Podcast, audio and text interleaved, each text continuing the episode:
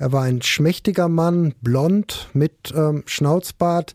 Dass er, also dieser Dirk W., den alle kannten, dass der ein brutaler Sexualverbrecher ist und am Ende auch ein Mörder, das hätte aus seinem Umfeld ähm, wahrscheinlich keiner gedacht. Also er muss wirklich so ein Mann mit zwei Gesichtern gewesen sein, weil seine dunkle Vergangenheit, die kannte natürlich auch keiner. Ohne Bewährung. True Crime von hier. Hi und herzlich willkommen zu Ohne Bewährung, einem Podcast von Audio West und den Ruhrnachrichten. Ich bin Alicia Theisen. Und ich bin Nora Wager und wir sprechen in unserem Podcast über Kriminalfälle hier aus der Umgebung und vor allem die Gerichtsprozesse dahinter. Und deswegen ist heute wieder bei uns unser Gerichtsreporter Jörn Hartwig. Hi Jörn. Hi Nora. Hi Alicia. Hi. Ja, und heute, da gehen wir mal wieder richtig, richtig weit zurück und zwar bis ins Jahr 2000. Das ist tatsächlich so lange her, dass ich aus dieser Zeit auch überhaupt keine digitalen Aufzeichnungen mehr habe. Aber was es noch gibt, was ich noch hatte, das waren handschriftliche Notizen und aufgeklebte Zeitungsartikel. Wie man das halt früher so gemacht hat, wenn man sein eigenes Archiv geführt hat. Da hat man die Zeitungsartikel schön ausgeschnitten, hat sie aufgeklebt, hat das DIN A4-Blatt dann beschriftet, nochmal mit dem Datum und hat das weggeheftet. Ja, und so eine Mappe hatte ich noch von diesem Prozess. Und die habe ich auch immer mitgeschleppt vom Büro zu Büro. Wir sind in dieser Zeit mehrfach umgezogen, weil dieser Fall natürlich auch ähm, besonders spektakulär war. Es ging nämlich um einen der gruseligsten Kriminalfälle der letzten 20, 30 Jahre. Im Februar 2000, da ist in einer Kellerwohnung in Herne die Leiche von einer Frau gefunden worden, Beate. Die lag über zwei Jahre lang in einem Sarg aus Beton und zwar im Badezimmer dieser Wohnung. Ja, und der Fall, der ist auch deswegen so groß durch die Medien gegangen, weil das auch ein absoluter Albtraum war, wie die Leiche gefunden wurde. Der Hausbesitzer wollte damals seine Kellerwohnung neu renovieren und ähm, die hat er halt immer wieder neu vermietet und wollte die dann auch weiter vermieten. Aber es war halt mal wieder nötig, dass ja so ein bisschen was dran gemacht wurde. Vor allem halt im Bad. Und der Hausbesitzer ist dann ins Bad rein mit einem Kollegen noch und hat sich gewundert, dass da so ein riesiger Betonsockel im Bad war. Ja, und zwar wirklich riesig. Also zwei Meter lang, 75 Zentimeter breit und 35 Zentimeter hoch. Direkt gegenüber der Badewanne. Ein Teil davon, da waren sogar Fliesen dran. An einem Ende stand auch noch eine Toilette, die war aber auch nur provisorisch montiert. Der Sockel, der ist ihm natürlich schon vorher aufgefallen, aber jetzt, wo er alles renovieren wollte, da hat er sich gefragt, was soll der eigentlich da? Der hat aus seiner Sicht überhaupt keinen Sinn gemacht. Und die Toilette, die war ja, wie gesagt, auch nur Deko. Und deswegen hat er sich gesagt, okay, das wird jetzt echt viel Arbeit, aber dieser Sockel, der kommt weg. Und dann hat halt der Hausbesitzer angefangen, man muss dazu sagen, so im Halbdunkeln, mit einer Spitzhacke auf diesen Sockel einzuhauen, also auf den Beton. Und er wollte den quasi so, ja, zertrümmern, was dann auch wirklich geklappt hat. Der Beton war nämlich nicht so hart, wie man das erstmal denkt. Da hätte er mit einer Spitzhacke wahrscheinlich nicht viel machen können. Aber hier ging's. Der Beton, der war sofort ein bisschen so bröckelig. Aber was der Hausbesitzer dann gesehen hat, das war so gruselig, dass ihn dieses Bild wahrscheinlich sein Leben lang verfolgen wird. Er hat nämlich einen Teil von einem schon verwesten Fuß einer Frau gesehen. Ja, im Prozess am Bochumer Landgericht, da hat der Hausbesitzer später dazu gesagt, hat er diese Szene natürlich nochmal geschildert, da hat er gesagt, als erstes habe ich gedacht, das sieht irgendwie aus wie Fußnägel, aber das konnte er sich natürlich auch überhaupt nicht vorstellen. Der hat dann nochmal zugeschlagen mit der Spitzhacke, diesmal wahrscheinlich schon ein bisschen vorsichtiger. Ja, und dabei mit diesem zweiten Schlag hat er dann den kompletten Frauenfuß freigelegt. Er hat dann natürlich sofort die Polizei gerufen, die dann direkt Experten dazu geholt hat, also auch Rechtsmediziner. Die sind damals alle sofort zu dieser Kellerwohnung gefahren. Das war im Herner Stadtteil Holsterhausen. Und gemeinsam haben sie dann die komplette Leiche einer Frau freigelegt. Die hat da wirklich, ja, wie so eine Mumie gelegen in ihrem, ja, Betongrab. Ja, der Körper war auch schon ziemlich verwest, obwohl er ja in dem Beton eingeschlossen war. Das war wohl auch weitgehend luftdicht, aber eben nicht komplett. Eigentlich kennt man das ja so aus vielleicht so Mafia-Filmen oder so, wenn die Leiche einfach in flüssigen Beton so versenkt wird. Und wir haben ja gerade schon gesagt, dass der Hausbesitzer den Sockel mit einer Spitzhacke zertrümmern konnte. Das lag daran, dass außen zwar alles Beton war, aber innen drin, also in diesem Sockel, da war ganz viel Bauschutt drin, der quasi über die Leiche gekippt worden ist. Und dabei entstehen dann natürlich auch Hohlräume. Und ja, deswegen ist die Leiche dann auch schneller verwest, als wenn das jetzt wirklich komplett massiv Beton gewesen wäre. Ja, die Kleidung der Frau, die war allerdings noch weitgehend erhalten. Was jedoch auffällig war, das haben die Ermittler damals auch sofort gesehen, die Frau hatte die Hose falsch herum an, also auf links und dann war da noch etwas, was sie sofort entdeckt haben, und zwar vorne an ihrem Hals, da war ein Stoffteil, und zwar kein Schal, sondern das war ein Stück von einem Geschirrtuch, wie man das halt aus der Küche kennt, zum Abtrocknen, so dass auch ziemlich schnell klar war, dass diese Frau nicht einfach gestorben ist und dann da begraben worden ist, sondern dass sie wahrscheinlich erdrosselt worden ist und damit dann auch wohl ganz, ganz grausam gestorben ist. Die Frage, die stellt man sich natürlich sofort und die haben sich auch die Ermittler sofort gestellt, wer ist die Frau? Das war in dem Fall gar nicht so schwierig zu beantworten. Die Polizei wusste nämlich, dass vor über zwei Jahren eine Frau aus Herne von ihrem Ehemann als vermisst gemeldet worden ist. Das heißt, die Ermittler hatten einen ziemlich schnellen Ansatz, in welche Richtung das gehen könnte. Ja, aber so richtig sicher war sich die Polizei am Anfang natürlich auch nicht. Das Problem war nämlich, dass man das damals nicht so einfach überprüfen konnte, um wen es sich handelt, wie man das heute vielleicht kann. Es gab zwar schon DNA-Tests, auch in Strafverfahren, aber dafür braucht man natürlich immer einen Vergleich. Das heißt, man hatte zwar DNA von der Leiche, aber man hatte keine DNA von der Frau, die zwei Jahre vorher als vermisst gemeldet worden war. Deshalb haben die Rechtsmediziner damals ja etwas gemacht, was auch völlig üblich war. Sie haben sich nämlich das Gebiss der Frau angeguckt und wahrscheinlich auch einen Abdruck genommen. Und mit diesem Abdruck sind sie dann zu dem Zahnarzt dieser vermissten Frau gegangen. Mit dem haben sie Kontakt aufgenommen, um vielleicht an, so war ihre Vorstellung, um vielleicht an einen Vergleich zu kommen, was die Zähne angeht. Vielleicht sogar an einen Abdruck, äh, wenn mal was Größeres gemacht äh, werden musste oder an ein Röntgenbild oder einfach nur an die Untersuchungsunterlagen. Und das hat dann tatsächlich auch funktioniert. Mit den Informationen, die die Polizei von dem Zahnarzt bekommen hat, konnte eindeutig festgestellt werden, um wen es sich bei der Frauenleiche gehandelt hat. Es gab nämlich gleich zwei deutliche Auffälligkeiten. Das waren einmal die Sachen, die der Zahnarzt so im Laufe der Zeit gemacht hat, also Plomben und so weiter. Und dann gab es noch eine Besonderheit, und zwar die Anzahl der Zähne. Den Ermittlern war dann also ziemlich schnell klar, dass es sich um die Leiche, um den Körper von Beate handelt, die vor zwei Jahren und vier Monaten ganz plötzlich und auf rätselhafte Art und Weise verschwunden ist und die ihr Mann damals als vermisst gemeldet hat. Ja, und was man auch wusste, ist, dass Beate entweder erstickt oder erdrosselt worden ist, weil man hatte ja dieses Tuch gefunden, das noch um den Hals geschlungen war. Und das war nur ein Teil von einem Tuch. Der Täter hatte das Geschirrtuch zerrissen in so Streifen und den Rest, den hatte er Beate in die Hosentasche gestopft. Jetzt haben wir ja schon gesagt, dass Beate die Hose falsch rum anhatte, also quasi auf links. Ja, da denkt man eigentlich sofort dran, dass ihr vielleicht noch mehr passiert ist, dass Beate vor ihrem gewaltsamen Tod vielleicht auch noch vergewaltigt worden ist. Man wusste auf jeden Fall, dass Gewalt im Spiel war. Da gab es nämlich eine Couch in dieser Kellerwohnung, die auch damals wohl schon da gestanden hat, als Beate verschwunden ist. Und auf dieser Couch, da waren richtig große Blutflecken drauf. Und dieses Blut, das war ja schon über zwei Jahre alt, aber das konnte ihr eindeutig zugeordnet werden. Das war nämlich tatsächlich das Blut von Beate. Das heißt, sie muss auf jeden Fall in dieser Wohnung ziemlich verletzt worden sein. Hatte sie denn irgendwelche äußeren Verletzungen? Also konnte man da was feststellen?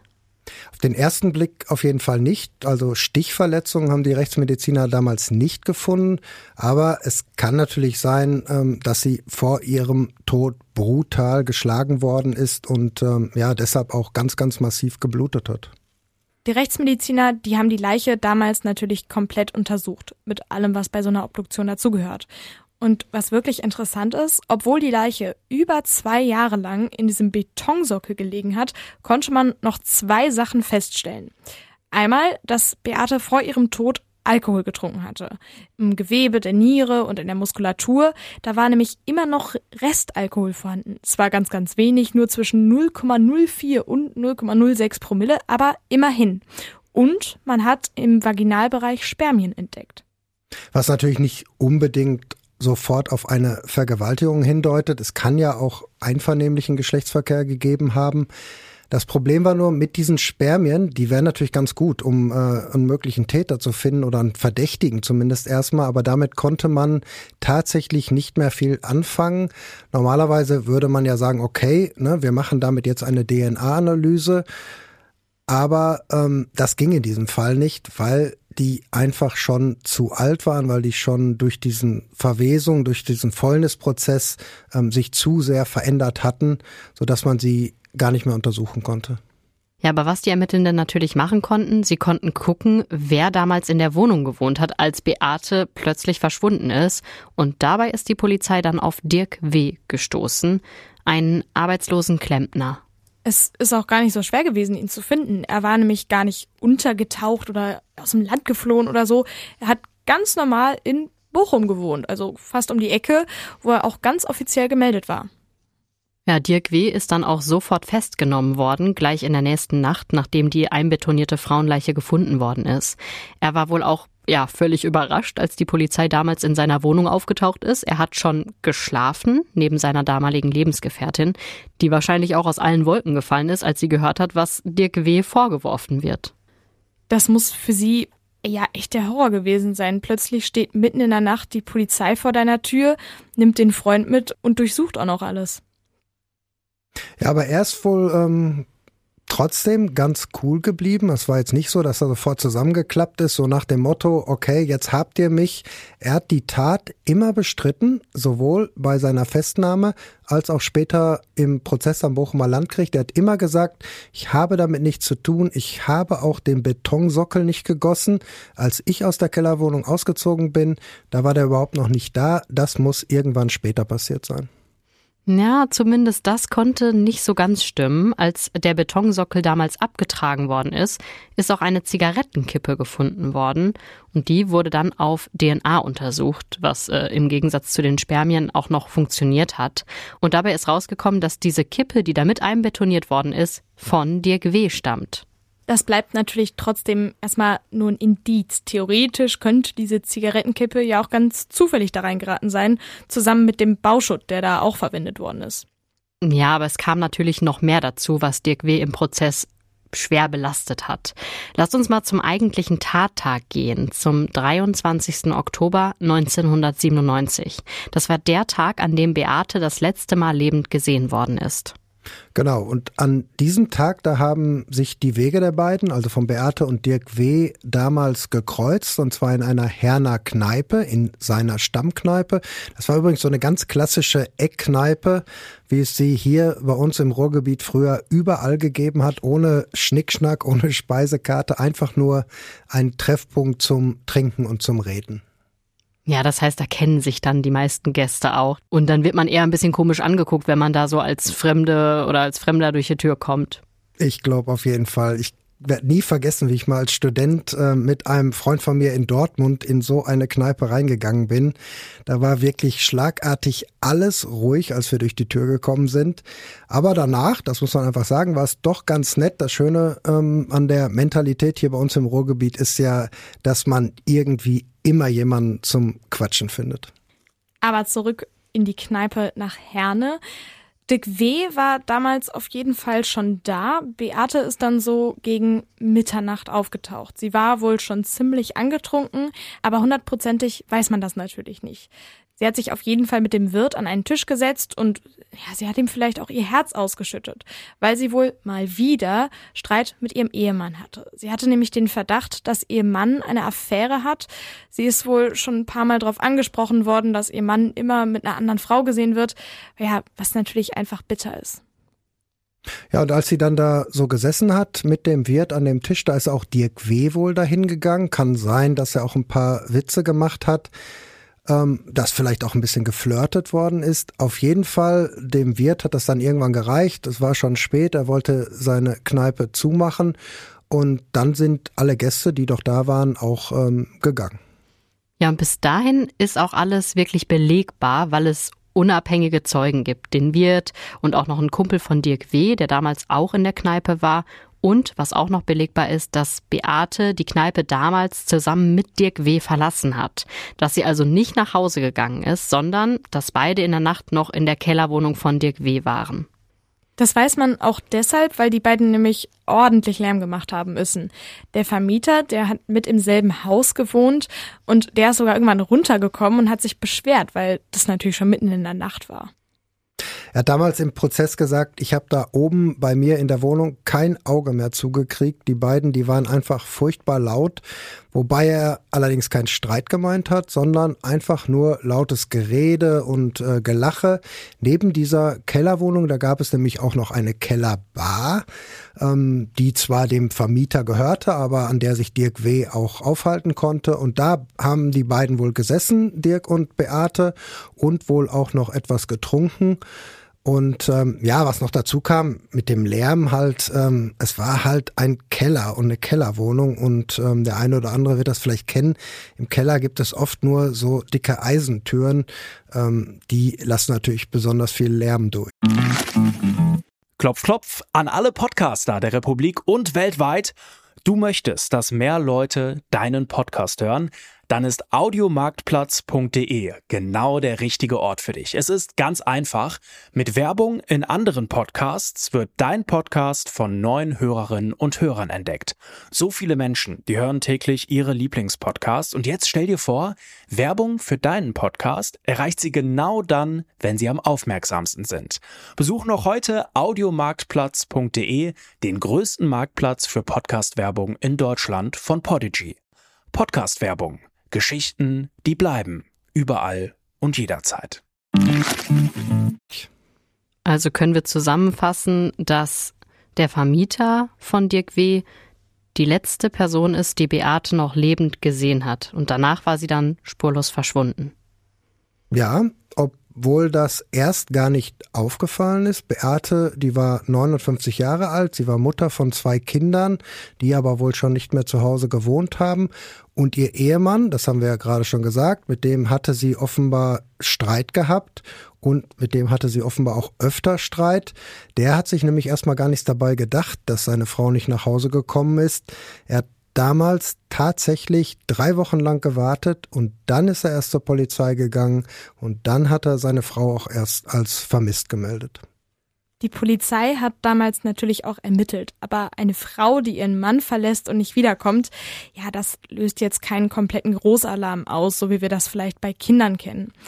Ja, aber so ganz auf die leichte Schulter nehmen wollte man die Sache dann auch nicht, weil man natürlich damals sofort auf Dirk W. gekommen ist. Es stand ja fest, dass Beate in der Nacht, bevor sie verschwunden ist, bei ihm in der Kellerwohnung war.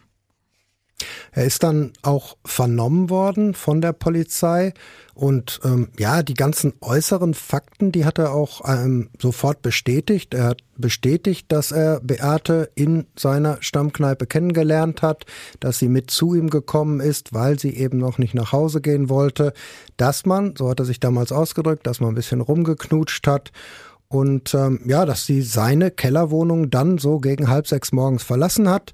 Er konnte der Polizei damals auch noch sagen, was sie angeblich angehabt hat. Ein hellbraunen Kamelhaarmantel, dunkle Hose, dunklen Pulli und er hat den Polizisten auch noch gesagt, dass sie völlig betrunken war, dass sie geschwankt ist und dass sie zu irgendeinem Yusuf oder Yusuf gehen wollte. Ähm, mit diesem Namen konnten die Ermittler aber überhaupt nichts anfangen.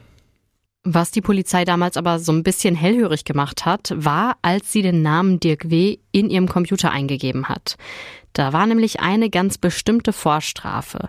Es gab zwar schon jede Menge Vorstrafen, 15 Stück insgesamt, aber die meisten waren halt wegen so kleinerer Sachen. Betrug, äh, Unterschlagung, Diebstahl, Fahren ohne Fahrerlaubnis. Aber ein Eintrag, der ist der Polizei damals wahrscheinlich sofort ins Auge gesprungen. Dirk W. ist nämlich schon 1980, da war er gerade mal 19 Jahre alt, zu vier Jahren Jugendhaft verurteilt worden. Und zwar wegen zweifacher Vergewaltigung und wegen schweren Raubes. Da kommt man natürlich trotzdem nicht weiter, wenn man nicht weiß, was mit Beate überhaupt passiert ist. Ob ihr überhaupt irgendwas passiert ist, ob sie nicht einfach abgetaucht ist, was ja nicht verboten ist. Lasst uns trotzdem mal auf die Vorstrafen gucken. Das ist ja schon sehr ungewöhnlich, dass ein 19-Jähriger zwei Vergewaltigungen begangen hat, wobei er bei den Taten ja sogar erst 18 Jahre alt war. Ja, und was auch auffällig ist, dass die erste Tat damals auch in einer Kneipe begonnen hat, in einer anderen allerdings, das war am 23. Mai 1979. Dirk W. hat Bier getrunken, wie man das halt so in der Kneipe macht, hat ein bisschen geknobelt, das Ganze so bis halb drei in der Nacht. Danach ist er dann nach Hause gegangen. Er hat damals in einem Mehrfamilienhaus in Bochum gewohnt und als er schon im Hausflur war, da hat er mitgekriegt, dass sich oben eine Frau von einer anderen Frau verabschiedet hat und dann in den Fahrstuhl eingestiegen ist. Dirk W., der hat dann daraufhin die Haustür abgeschlossen und im Eingang zum Keller gewartet. Ja, genau da hat die Frau ihn dann auch gesehen, als sie sich nochmal umgedreht hat, weil sie gemerkt hat, dass die Haustür abgeschlossen war und sie nicht rauskam. Sie kannte Dirk W. auch, weil sie wohl häufiger im Haus war und deshalb hat sie erstmal auch überhaupt keine Angst gehabt. Sie war auch deutlich älter als er. Er war 18, sie war 32. Sie wird sich also wahrscheinlich gedacht haben, ja, der kommt gerade aus dem Keller und will jetzt auch in seine Wohnung. Sie hat ihn auf jeden Fall gefragt, ob er ihr nicht mal kurz die Tür aufschließen kann. Ja, aber sie hat keine Antwort gekriegt. Dirk Wede hat ihr sofort einen Arm um den Hals gelegt von hinten. Er hat sie gewürgt und mit dem Arm um den Hals rückwärts in den Kellergang geschleift. Dann hat er die Tür zum Keller abgeschlossen. Die Frau, die hat in ihrer Verzweiflung sogar noch versucht, ihn in ein Gespräch zu verwickeln. Sie hat ihm angeboten, kommen wir rauchen erstmal eine Zigarette zusammen, weil er da aber absolut nicht drauf eingegangen ist, dann hat sie irgendwann auch versucht, in ihrer Verzweiflung zu fliehen, aber sie hatte einfach keine Chance. Dirk W., der hat sie geschlagen, er hat sie bedroht und er hat sie dann auch vergewaltigt. Das Ganze ist aber nicht unbemerkt geblieben. Einer der Bewohner des Hauses hat wohl Geräusche gehört. Er ist dann runtergegangen und hat auch die Kellertür aufgeschlossen. Die Frau wollte auch sofort schreien, aber Dirk W. hat ihr den Mund zugehalten. Er hat ihr auch gedroht, dass er sie totschlägt, wenn sie schreit. Als die Kellertür dann aber aufgegangen ist, da ist die 32-Jährige trotzdem sofort losgerannt, weinend an diesem anderen Bewohner vorbei. Der hat dann natürlich gemerkt, irgendwas stimmt hier nicht. Er hat versucht, Dirk W. festzuhalten. Er hat ihm wohl auch einen Schlag ins Gesicht verpasst, aber Dirk W., der konnte sich irgendwie losreißen. Er hat sich dann aber später bei seinem Vater ähm, gemeldet und ähm, hat sich auf dessen Rat auch äh, dann der Polizei gestellt. Boah, ganz kurz, nur das ist ja so eine Horrorvorstellung. So im Haus, wo wahrscheinlich irgendeine Freundin von einem wohnt und dann lauert der da wirklich auf. Also ganz, ganz übel. Und das Übelste daran ist, dass er, obwohl er sich dann gestellt hatte bei der Polizei, nicht aufgehört hat. Nur zwei Monate nach dieser Tat hat er die nächste Frau vergewaltigt und auch da hat alles wieder in einer Kneipe angefangen. Ja, und da hat auch alles wieder mit viel Alkohol begonnen, mit Bier, mit Asbach Cola und geknobelt worden ist auch wieder. Dirk W., der ist dann nachher noch ins Bahnhofskino am Bochumer Hauptbahnhof gegangen. Das ist nicht mehr so, wie man das vielleicht heute kennt.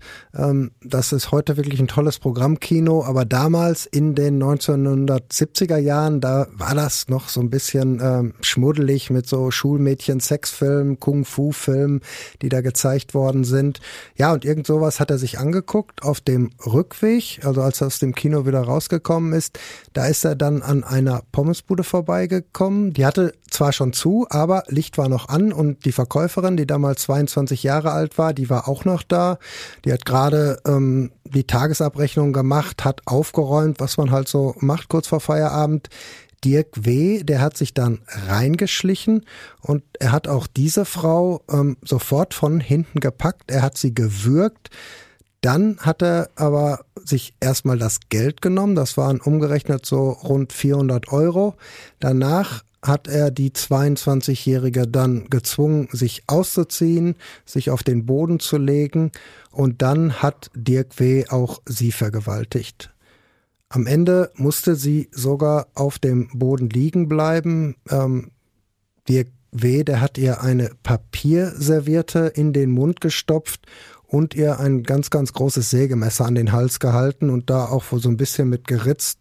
Und dann hat er noch gesagt, wenn du die Polizei rufst, dann komme ich wieder.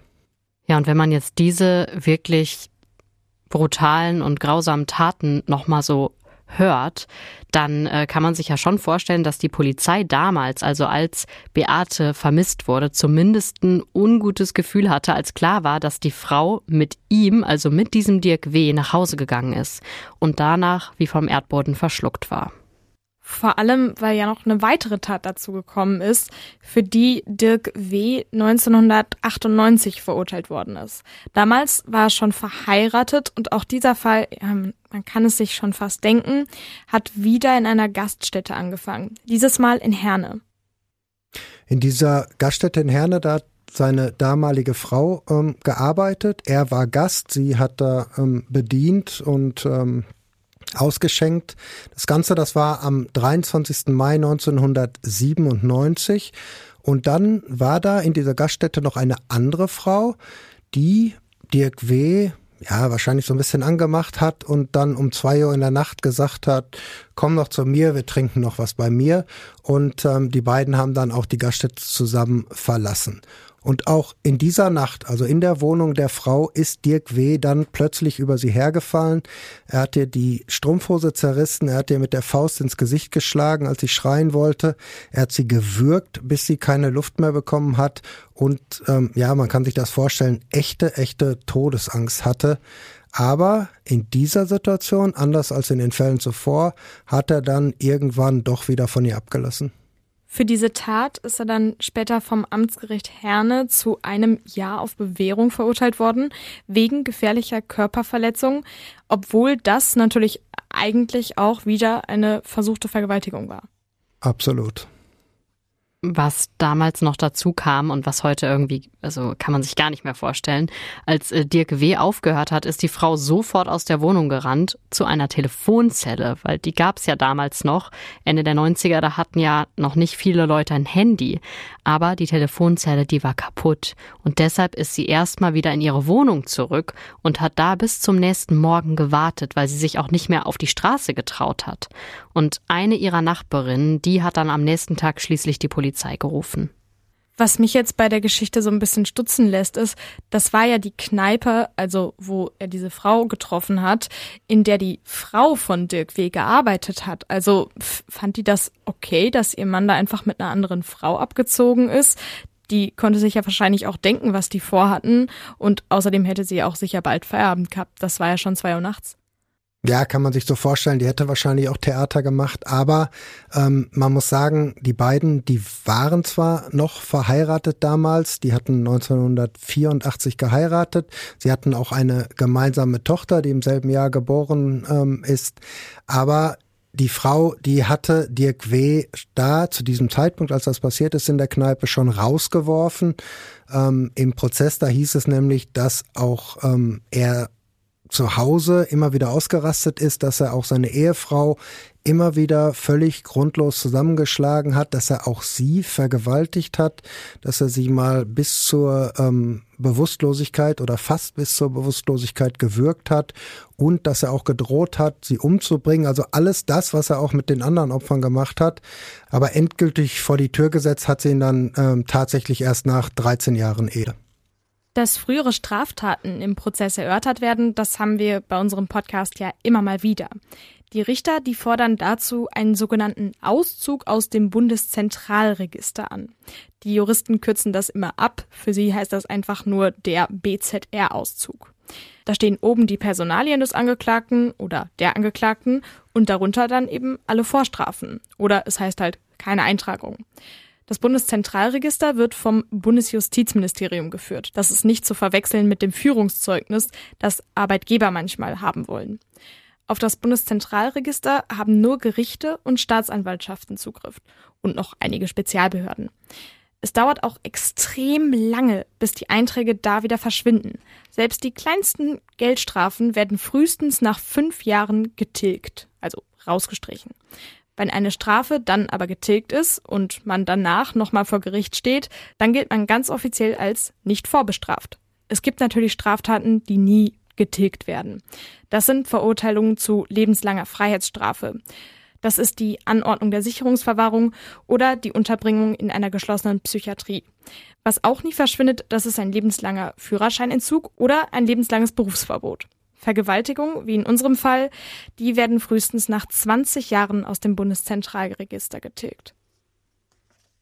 Wenn wir jetzt noch mal ganz zurück zu unserem Fall gehen und davon ausgehen, dass die Polizei von den ganzen Vorstrafen wusste, dann wundert es einen ja nicht, dass sie Dirk W. nach dem Verschwinden von Beate sofort auf dem Schirm hatte.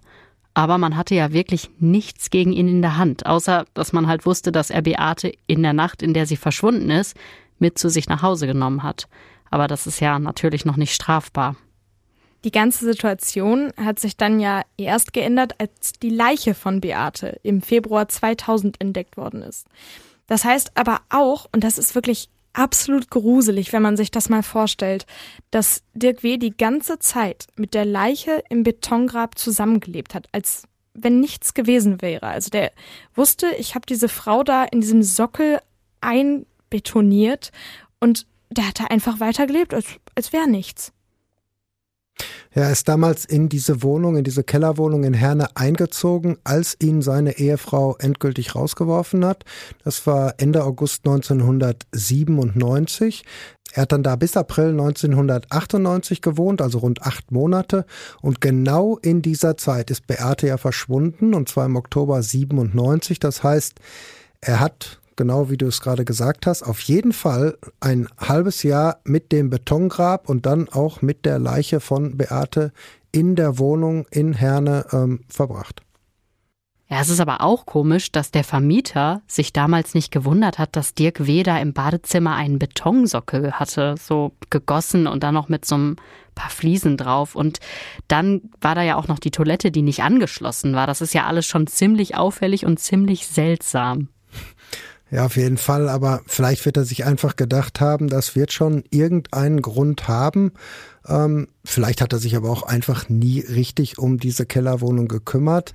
Die war wohl ziemlich heruntergekommen und ähm, ja, Dirk Wede hat damals da komplett mietfrei wohnen können. Wir hatten ja ganz am Anfang schon gesagt, dass er Klempner war, zwar nicht gelernt, aber er hatte halt Erfahrung auf dem Bau. Als Gegenleistung war allerdings ausgemacht worden für dieses mietfreie Wohnen, dass er die Wohnung renoviert und einfach wieder ähm, ja komplett in, in Schuss bringt. Deshalb ist es dann auch nicht aufgefallen, dass er da mit Zementsäcken und mit Bauschutt rein und rausgegangen ist, dass er halt Beton gegossen hat. Das wirkte halt alles wie der Teil der Vereinbarung. Genau. Und ähm, man darf natürlich auch nie vergessen, dass der Vermieter ja auch überhaupt keinen Grund hatte, ähm, Dirk W. irgendwie zu misstrauen. Vor Gericht, als er ähm, dann als Zeuge vernommen worden ist, da hat er gesagt, wir beide, wir haben uns kennengelernt in einer Kneipe, wo auch sonst könnte man jetzt fast dazu sagen. Wir haben miteinander gequatscht. Dirk W., der war mir einfach sympathisch und äh, ja, der hat mir erzählt, dass er halt eine Lehre begonnen hat zum Installateur, dass er auf dem Bau gearbeitet ähm, hat, wie ich es gerade schon gesagt habe, was für ihn natürlich alles total praktisch war. Und genau so ist dieser Deal dann halt zustande gekommen. Mietfreies Wohnen gegen Renovierung. Wir haben ja jetzt auch schon ein paar Mal über den Prozess gesprochen, der im November 2000 vor dem Bochumer Schwurgericht begonnen hat und einen Monat später, im Dezember, dann auch schon zu Ende war. Dirk W. ist damals wegen Vergewaltigung und wegen Mordes zu lebenslanger Haft verurteilt worden. Aber auch da hat er die Tat ja bis zuletzt bestritten. Er hat den Richtern damals gesagt, was ganz viele Sexualstraftäter sagen, nämlich, dass alles einvernehmlich war. Ich habe natürlich noch mal in meine Notizen geguckt, bevor wir uns hier heute im Studio getroffen haben. Deshalb kann ich auch sagen, was Dirk W. dazu im Prozess ganz genau, also wörtlich gesagt hat. Er hat damals nämlich gesagt, sie, und damit meinte er Beate, sie wollte unbedingt sexuellen Kontakt sie hatte wohl ein Nachholbedürfnis und ähm, ja, genau dazu sei es dann auch gekommen und wieder wörtlich, wir haben danach noch Tschüss gesagt und bis dann, das war ein One-Night-Stand ohne Gefühle, was für ihn auch völlig in Ordnung gewesen sei. Mehr sei einfach nicht passiert. Und dann hat er noch gesagt, dass er sie rund eine Woche später sogar nochmal auf der Straße gesehen hat. Na, das passt aber nicht zu dem, was äh, Dirk W. kurz nach dem Verschwinden von Beate gesagt hat, als die Polizei nur wegen der vermissten Anzeige des Ehemanns ermittelt hat. Da hatte er ja gesagt, ja, wir haben nur so ein bisschen rumgeknutscht. Und es gibt noch eine kleine Anmerkung von ihm, ja, die ihn zumindest ein bisschen verdächtig gemacht hat. Einige Wochen nach dem Verschwinden von Beate, als in seiner Stammkneipe mal wieder darüber gerätselt worden ist, wo Beate wohl sein könnte, da hat er ja so mit betrunkenem Kopf gesagt, ich weiß, wo sie ist. Mehr dann aber auch nicht. Davon sind die Richter dann am Ende ja auch ausgegangen, dass er genau wusste, wo Beate ist. Die Tat, die soll sich, also so haben die Richter das dann am Ende rekonstruiert. Die soll sich so abgespielt haben. Dirk W. lernt Beate in seiner Stammkneipe kennen. Sie ist deutlich älter, 51, er war 36. Sie geht mit ihm nach Hause, um da noch was zu trinken. Dabei ist es dann aber nicht geblieben. Dirk W. hat Annäherungsversuche gemacht. Sie wollte aber nicht. Er ist dann völlig ausgerastet. Er hat sie brutal geschlagen, als sie auf der Couch gesessen hat, so dass sie auch ziemlich stark geblutet hat. Dann hat er ihr die Hose ausgezogen, T-Shirt und BH hochgeschoben und sie vergewaltigt. Sie war so voller Angst, dass sie sich nicht mehr gewehrt hat. Danach hat er dann ein Geschirrtuch zerrissen, erst einmal in der Mitte durch, dann hat er nochmal einen Streifen abgerissen und den hat er Beate dann um den Hals gelegt und so lange zugezogen, bis sie tot war. Danach hat er die Leiche dann wieder angezogen, sie ins Badezimmer geschleppt, mit Bauschutt und Beton überdeckt, entweder noch in derselben Nacht oder in den Nächten danach. Das weiß man nicht so genau. Also ein klassischer Verdeckungsmord. Genau. Was ich mich aber frage, die Polizei hat ja damals ermittelt, als Beate vermisst worden ist.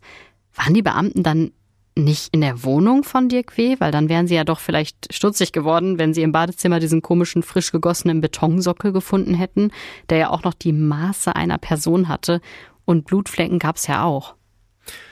Gute Frage. Die Polizei, also um sie ganz einfach zu beantworten, die Polizei, die war damals nicht in der Wohnung, was am Rande des Prozesses damals auch als ähm, Ermittlungspanne bezeichnet worden ist, aber das ist vielleicht auch nicht so ganz richtig. Es gab nämlich eine Zeugin, die hat ausgesagt, damals, als man ermittelt hat, was mit ähm, Beate passiert ist, die hat gesagt, ich habe Beate noch mal gesehen, also die ganze Zeit danach, also sie lebt noch was natürlich, das wissen wir auch jetzt, ähm, faktisch einfach nicht sein konnte. Aber damals wusste man das eben nicht und ähm, ja, dann kann man sich ja vorstellen, wie das dann bei der Polizei abläuft. Ähm, dann wurde eben nicht mehr mit Hocheifer weiter ermittelt, weil man einfach gedacht hat, es ist keine vermisste Frau. Irgendwo da draußen läuft die rum, ähm, nur die kommt nicht mehr zu ihrem Ehemann zurück. Ähm, später wusste man natürlich, dass die Aussage der Zeugin komplett falsch war. Wahrscheinlich nicht gelogen, wahrscheinlich hat sie sich einfach vertan. Aber diese Aussage hat natürlich dazu geführt, dass man eben darauf verzichtet hat, in die Wohnung zu gehen. Hm. Weiß man eigentlich, wie der Ehemann von Beate auf diese ganze Sache reagiert hat, dass seine Frau plötzlich weg war und auch nicht mehr aufgetaucht ist, obwohl sie sich dauernd gestritten haben? Ja, am Anfang hat er sich ja auch nicht so richtig vermisst. Wir haben ja vorhin schon gesagt, dass er erst nach drei Wochen ähm, zur Polizei gegangen ist. Aber er hatte ähm, Dirk W. immer in Verdacht. Er ist mehrfach zu dem Hausbesitzer gegangen und hat ihm immer wieder gesagt, der hat meine Frau umgebracht. Damit hat er Dirk W. gemeint. Im Prozess konnte der Ehemann aber dann nicht mehr gehört werden, weil er auch zwischenzeitlich verstorben war. Was jetzt schon so ein bisschen auffällig ist, wenn man das jetzt alles nochmal hört nach so langer Zeit, dass bei allen Taten ja immer Alkohol im Spiel war. Trotzdem sind die Bochumer Richter ja nicht von einer verminderten Schuldfähigkeit ausgegangen, Jörn, oder? Nein, sind sie nicht, weil sie gesagt haben im Urteil damals, Dirk W., der war so an Alkohol gewöhnt, der wusste genau, ähm, was er tat das mit dem Alkohol, das hatte bei ihm übrigens schon ganz, ganz früh angefangen, mit 14, also schon in der Schule. Und seine Ehefrau, die hat dazu auch was gesagt im Prozess, als sie als Zeugin vernommen worden ist. Sie hat nämlich gesagt, die Trinkerei, das war das absolut Schlimmste. Ja, und das soll auch wirklich gleich nach der Geburt der gemeinsamen Tochter losgegangen sein. Und er muss ja dann auch extrem aggressiv geworden sein, vor allem eben gegenüber Frauen.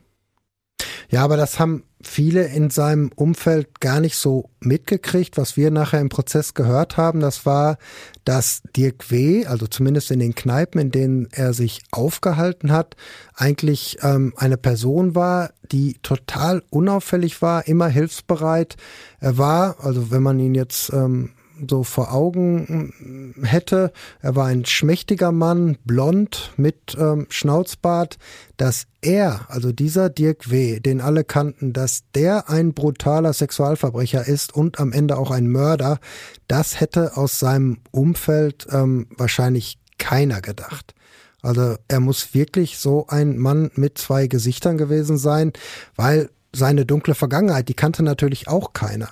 Richter Anjo Kerstin Tom Broker, der den Prozess am Bochumer Schwurgericht damals geleitet hat, der hat beim Urteil gesagt, Gewalt gegen Frauen hat sich wie ein roter Faden durch sein Leben gezogen und er hat auch gesagt, der Angeklagte, der respektiert Frauen und ihr Selbstbestimmungsrecht einfach nicht. Was hatte denn der Verteidiger damals eigentlich beantragt, weil es war ja immer noch ein Indizienprozess? Freispruch aus Mangel an Beweisen, also ganz einfach aus seiner Sicht. Der Verteidiger, der hat damals von einem Mr. X gesprochen, der aus seiner Sicht auch als Täter in Frage kommen könnte. Damit meinte er zum Beispiel einen anderen Untermieter, der ähm, vielleicht später in der Kellerwohnung gewohnt hat, den genauen Todeszeitpunkt. Wir sagen ja immer, dass es an dem Abend passiert, ähm, weil Beate da zum letzten Mal gesehen worden ist, aber den genauen Todeszeitpunkt, den konnte man gar nicht mehr feststellen, zumindest medizinisch nicht. Aber die Richter haben damals gesagt, wir sind überzeugt, dass die Frau, also dass Beate, die Wohnung des Angeklagten nicht mehr lebend verlassen hat. Gab es denn eigentlich jemals andere Verdächtige, also zum Beispiel diesen Vermieter? Ja, könnte man natürlich drüber nachdenken, aber ähm, nicht so richtig. Ähm, Richter Anjo Kesseton Broke, der hat damals beim Urteil gesagt, der Vermieter, der müsste doch völlig verrückt sein, wenn er der Täter ist. Was er damit meinte, war, ja, dass das halt völlig unlogisch wäre, die Frau umzubringen, sie einzubetonieren, über zwei Jahre lang zu warten, sie dann selbst wieder freizulegen und die Polizei zu rufen. Naja, aber am Ende war es ja trotzdem in Anführungsstrichen nur ein Indizienprozess. Ja, aber die Richter, die sagen, Indizien, oder haben sie damals gesagt, zumindest beim Urteil, Indizien, die sind sicherer als Zeugenaussagen, die können nämlich nicht lügen und die können nicht irren und wenn sie dann alle zusammenpassen, dann ergeben sie einfach ein klares Bild, wie bei einem Puzzle, aber Dirk W., das muss man natürlich auch sagen, der wollte das bis zum Schluss nicht wahrhaben. Er hat selbst bei der Urteilsverkündung immer wieder mit dem Kopf geschüttelt. Die Richter haben ja neben der lebenslangen Haft damals auch noch die besondere Schuldschwere festgestellt. Damit war eine vorzeitige Entlassung nach 15 Jahren ja praktisch ausgeschlossen. Ja, er ist auch nicht nach 15 Jahren entlassen worden. Er ist im Februar 2000 festgenommen worden. Ab da gilt ja dann die Haftzeit, ab da läuft das los. Das heißt, vor fast 24 Jahren, ich weiß nicht, wie lange er tatsächlich im Gefängnis gesessen hat. Ich weiß aber, dass er inzwischen wieder entlassen worden ist und auf freiem Fuß ist. Dann natürlich, weil es lebenslange Haft ist, ähm, immer auf Bewährung. Wenn man den Fall so hört, das macht einen wirklich fassungslos und mich als Frau macht es auch irgendwie richtig, richtig wütend, weil das einfach unfassbar ist, wie jemand, ja, wie es auch die Richter gesagt haben, so wenig Achtung vor der Selbstbestimmung von Frauen hat, dass er meint, sich das herausnehmen zu dürfen und damit auch immer wieder, ja, das immer wieder zu tun. Und das ist einfach ein Fall, der, ah, der lässt einen richtig, richtig, also mich lässt er sehr wütend zurück, aber am Ende wurde er verurteilt, er hat seine lebenslange Haft bekommen, er hat sie auch abgesessen und ja. Ja, ich kann echt nur hoffen, dass er sich durch diese Haft und durch das Gefängnis sehr, sehr, sehr doll verändert hat. Weil wenn nicht, dann wird das ein ganz mulmiges Gefühl hinterlassen zu wissen, hey, der läuft jetzt wieder irgendwo in Bochum, Herne, Umgebung, wie auch immer rum. Danke, Jörn, dass du uns den Fall, einen sehr, sehr alten Fall, mal wieder mitgebracht hast. Und wir hören uns dann alle in der nächsten Folge wieder. Bis dahin. Ciao. Tschüss. Ciao.